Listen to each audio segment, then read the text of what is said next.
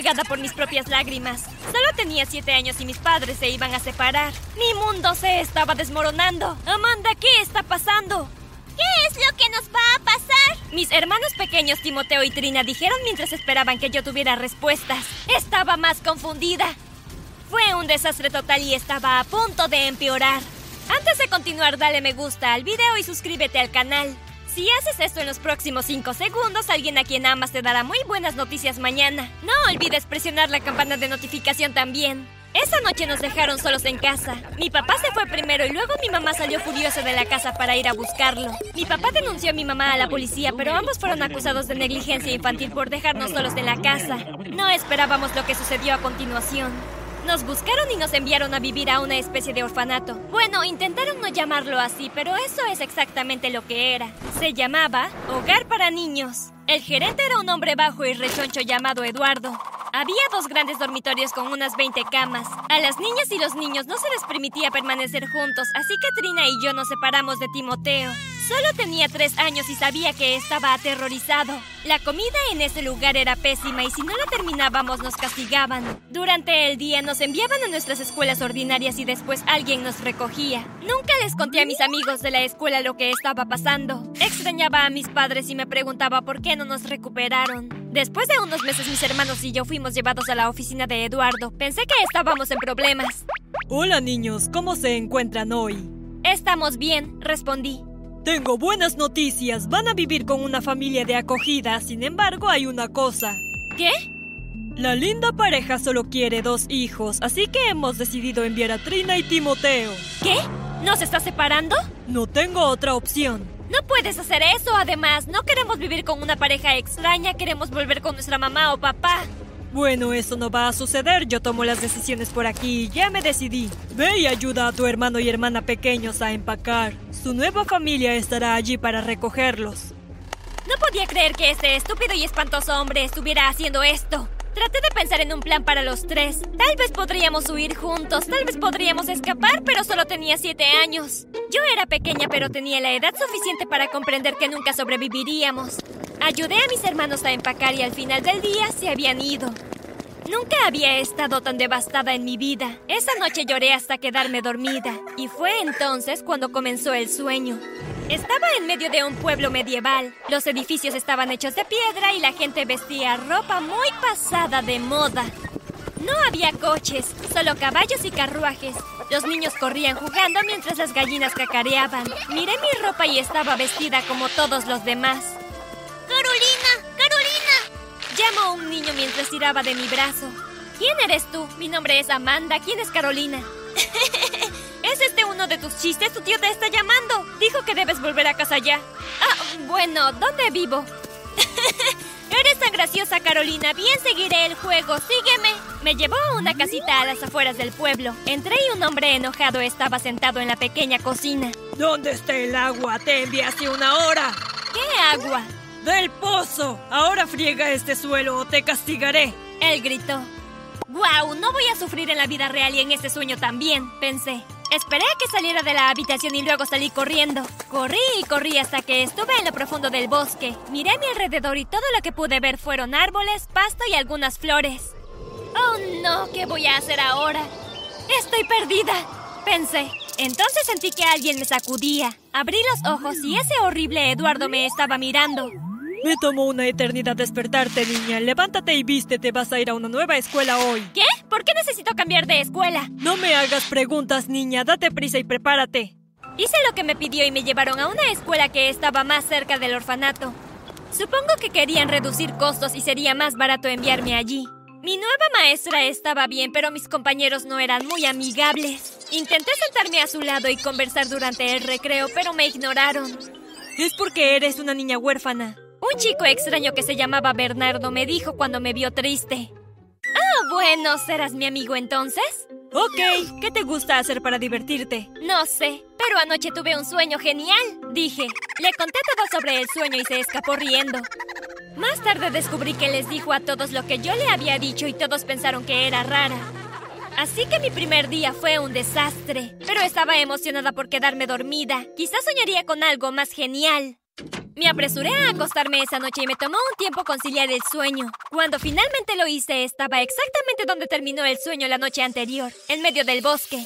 Miré a mi alrededor y llamé para ver si había alguien cerca, pero no escuché nada. Me senté en una roca y comencé a llorar. Mi vida real ya apestaba. ¿Tenía que hacerlo también la vida de mis sueños? Entonces sentí un golpecito en mi hombro. Miré hacia arriba y me di la vuelta, pero no había nadie. ¿Quién está ahí? Escuché una voz débil susurrar, pero no vi a nadie y luego algo voló directamente a mi nariz. ¡Au! ¡Oh, hola! Soy Angelina, tu hada. Realmente era un hada. Salió volando sobre mi nariz y se colocó frente a mi cara para que pudiera verla correctamente. Era pequeña, rubia y tenía un vestido rosa brillante. ¿Qué quieres decir con mi hada? Yo pregunté. A todos aquí se les asigna un hada. Sin embargo, solo nos encuentran si corren al bosque. ¡Genial! Ni siquiera sabía que existían las hadas. ¿Y ahora qué? Definitivamente existimos. Ven a conocer al resto. Sígueme. Angelina se fue volando y yo corrí para seguirle el ritmo. Oh, lo siento. Sigo olvidando que los humanos no pueden volar. Cuando llegamos a nuestro destino me quedé pasmada. Era como un pueblo mágico en miniatura. Los edificios eran coloridos y había criaturas lindas por todas partes. Gatos diminutos, cachorros diminutos y tantas cosas lindas volando por todas partes. Aproximadamente 10 hadas volaron frente a mi cara y me miraron durante un rato. ¿Es ella?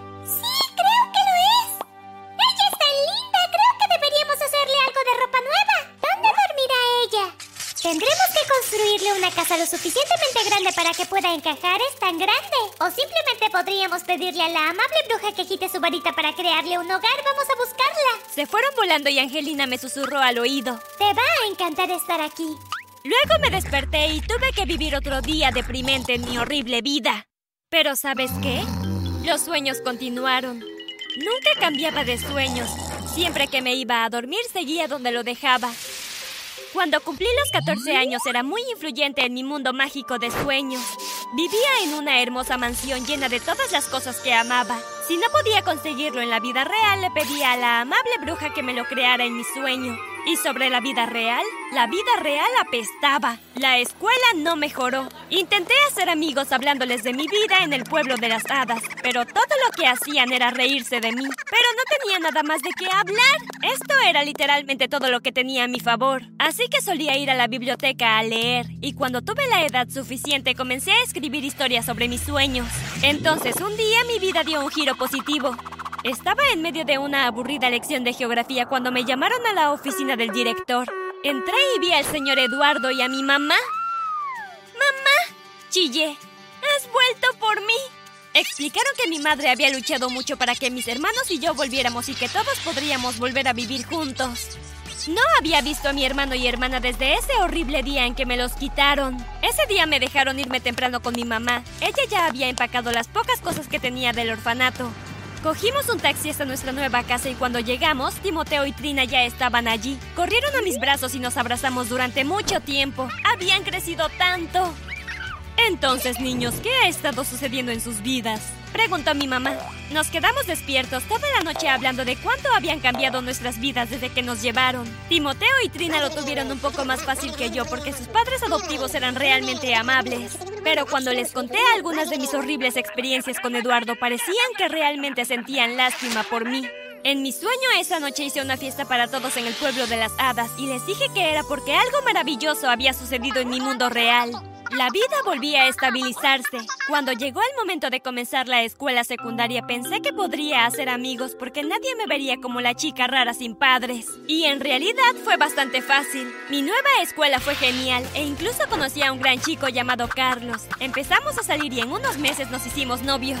Mis clases también iban muy bien. Mi favorita era la de inglés porque mi profesora, la señorita Jameson, no dejaba de decirme lo talentosa que era. Realmente creo que deberías comenzar un blog. Estas historias de fantasía que escribes sobre las criaturas míticas son increíbles. Ella decía una y otra vez. Así que finalmente escuché y comencé a mostrar mi trabajo a otras personas. Noche estaba en mi habitación con Carlos cuando recibí un correo electrónico de alguien que quería publicar mi trabajo. Oye, Amanda, ¿de dónde sacas estas ideas para tus historias? Preguntó al azar.